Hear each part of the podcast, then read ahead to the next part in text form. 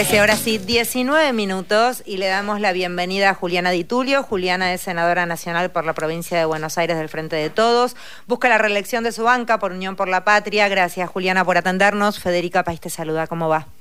¿Qué tal, Federica? Buenas tardes, ¿cómo les va? Bien, gracias por atendernos porque son nada. Los días últimos deben ser de un vértigo y una vorágine que no me quiero ni imaginar y de una falta de sueño que tampoco te puedes Sí, sí, por eso me imagino el combo y no les envidio nada estar en sus zapatos. Eh, bueno, al que le gusta el durazno que se banque la pelusa, sí, dicen, sí, es así. Dicen acá en Morón. Se entiende, se entiende solo desde la pasión y el amor, indudablemente. la verdad que sí. Indudablemente. Juliana, ¿cómo estás viendo el panorama? Dentro de todo, más allá de las cuestiones que pudieran ser propias de la campaña, dentro de lo que es em, la agrupación peronista, si se quiere, de Unión por la Patria, entiendo que está más tranquila la cosa cuando uno ve lo que pasa a lo mejor en otras agrupaciones políticas. No, yo veo con mucha naturalidad eh, nuestro proceso electoral, digamos, ¿no? Con, mucha concentración en, eh, también en el candidato que elige la mayoría, digamos, del peronismo, pero también hay otra lista, y por eso no genera ningún ningún conflicto, más allá de algunos este, de algunos malos entendidos que pudo haber habido, pero la verdad es que no, no me parece que sea una cosa importante. Lo que sí veo del otro lado es que les falta batirse a duelo, ¿no? Entonces, eh, bueno, a veces me pregunto no, a veces no, no me pregunto nada. Yo sé perfectamente que los dos son lo mismo, tanto Patricia Bullrich como Horacio Rodríguez Larreta son exactamente lo mismo, gane quien gane, serán igual de, de, dañinos con la sociedad, ¿no? Si son capaces de hacerse este daño que se hacen públicamente. Entre esos, eh, estoy hablando de cosas que van por fuera de la discusión democrática, no estoy hablando de discusiones democráticas, estoy hablando de tirarse carpetazos, ¿no?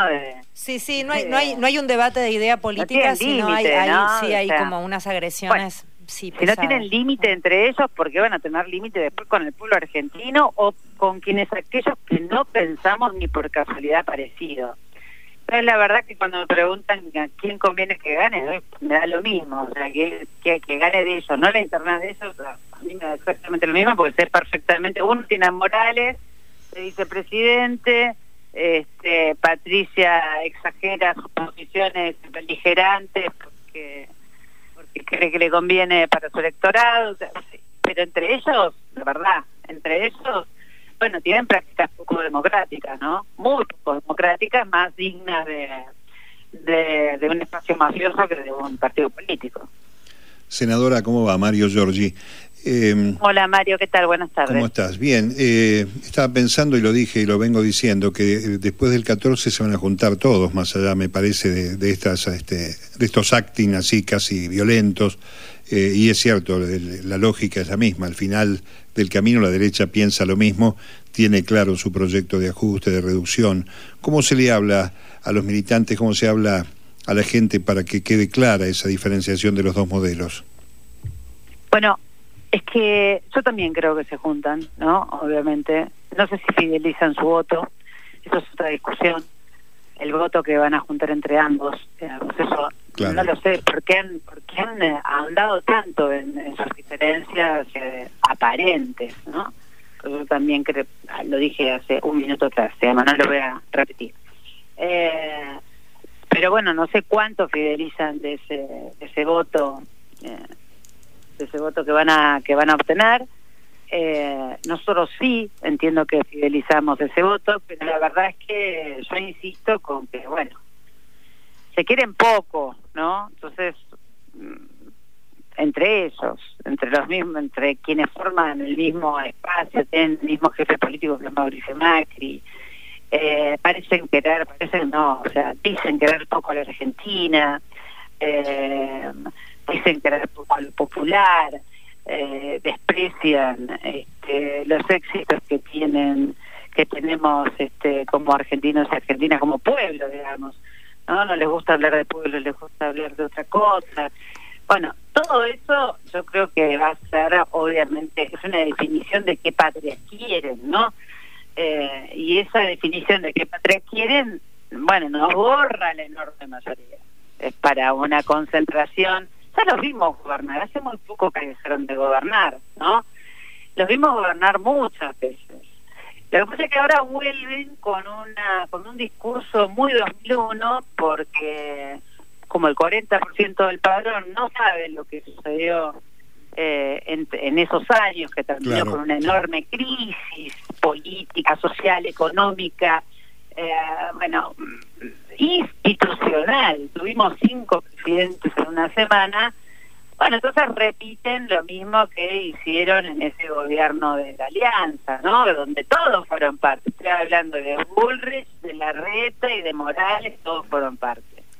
Eh, y, la verdad es que con un resultado desastroso, con 25% de desocupación, con el 50% de pobres este, en nuestro país, con una, bueno, con, con, mucha violencia, ¿no? Y además con una inseguridad, eso habla de inseguridad, pero la inseguridad que se vivió esos años este, fue escandaloso, porque la no, no eh, cuando cuando vos no tenés trabajo y el, el gran ordenador no es el trabajo y, eh, y bueno, te tenés que salir a, darle de comer a tus hijos, bueno, daba lo mismo, ¿no? Cualquiera se robaba algo de un supermercado.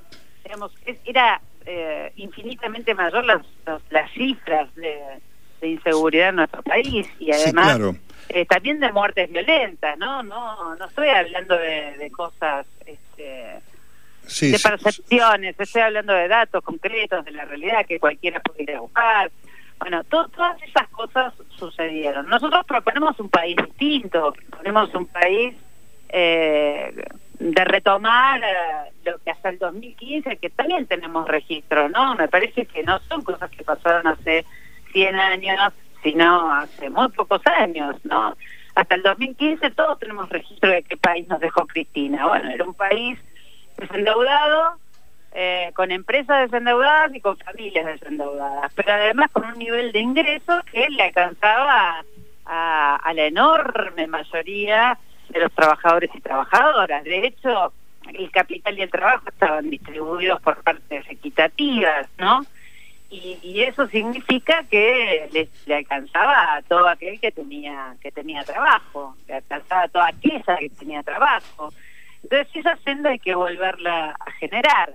Y cuando el candidato nuestro, que Sergio Massa, dice, bueno, hay que defender, hay que pagarle al fondo, decirle chavo otra vez y retomar las dos este, cuestiones centrales para poder tener la tercera, que son la soberanía eh, política, la independencia económica, pero para poder tener justicia social o distribución social, como se llama ahora, eh, o distribución económica para la puja distributiva que se resuelva bien eh, es lo que es lo que nosotros queremos hacer. Nosotros queremos gobernar para la enorme mayoría y ellos quieren gobernar para lo mismo de siempre. Te proponen hoy una reforma laboral. Nosotros hoy que lo encontraste al ministro este, tomando una decisión de subir el piso de ganancias para que la paritaria libre que se generó durante este tiempo y subió los salarios no signifique mayor recaudación para el Estado, sino que signifique una mejora en el bolsillo de los trabajadores y trabajadoras.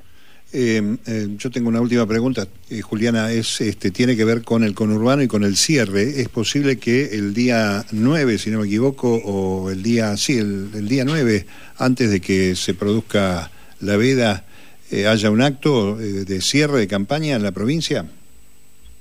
Sí, todo es posible, pero no puedo adelantar nada. Bueno, está bien, estamos expectantes. Bueno, quedamos expectantes. Juliana Di Tulio es quien está respondiendo, senadora nacional por la provincia de Buenos Aires del Frente de Todo. Hay cierta mirada, a lo mejor medio preocupada en cuanto a lo que van a ser las elecciones. Eh, más allá de la épica y de la garra que se le pueda poner desde la militancia, que por supuesto siempre, siempre es posible, eh, porque todo dependerá de cada uno allí en la urna. ¿Estás preocupada? No, no, no estoy preocupada. Estoy con muchas expectativas. Eh, me parece. Eh, yo creo que nos va a ir muy bien. Eh, y eso significa que le va a ir muy bien al. Yo creo que el pueblo no. El pueblo no es tonto. Obviamente que no es tonto. No. el pueblo que estaba descontento y que además con razón estaba descontento, porque no pudimos cumplir las promesas de campaña del 2019, por distintas razones. Por coyunturas que no que, que son imposibles de, de manejar, que tiene que ver con la pandemia, con una guerra en otro continente, digamos, todo eso obviamente no lo puede manejar la Argentina y repercute en nuestro país. Ahora, las coyunturas que sí podíamos manejar las manejamos eh, evidentemente mal.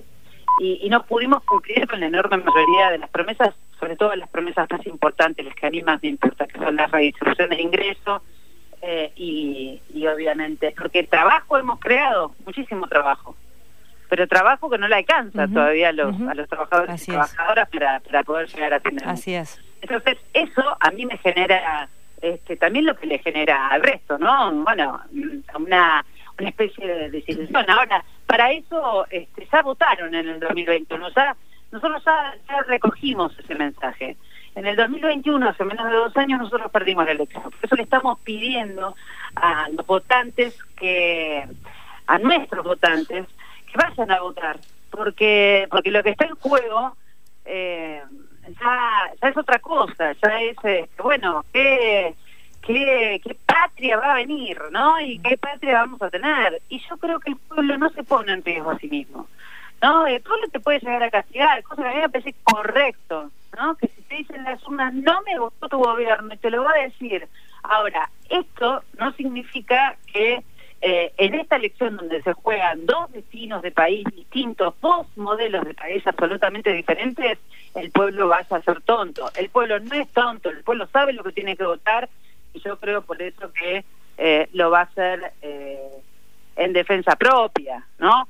Porque aquel que no va a votar, aquella que no va a votar porque se siente desilusionada, o peor, porque se comió el discurso de que todos somos lo mismo, ¿no? Y es cosa que no es así, podría hablarlo durante mucho tiempo, cosa que no tenemos, eh, lo que lo que va a votar es su propio verdugo, ¿no? Si no va a votar, bueno, pues entonces le va a dar la posibilidad a su propio verdugo que lo haga, ¿no? Le va a regalar el poder a su propio verdugo. Entonces, la verdad es que, más allá de que es obligatorio ir a votar el 13 de agosto, no es una opción, es obligatorio, en nuestra ley es así, eh, lo que a 40 años de democracia yo le pido a los argentinos y argentinas, sobre todo a mis vecinos y vecinas de la provincia de Buenos Aires, que el día que tienen el poder en sus manos, que es ir a votar, no se lo regalen a nadie. No me importa quién vayan a votar, pero vayan y voten. Gracias, Juliana, por hablar con nosotros. Que tengas una buena jornada. Igual ustedes, que tengan buenas tardes. Lo mismo. Juliana Di Tulio es quien estaba hablando, senadora nacional por la provincia de Buenos Aires del Frente de Todos, eh, buscando la reelección de su banca por Unión por la Patria.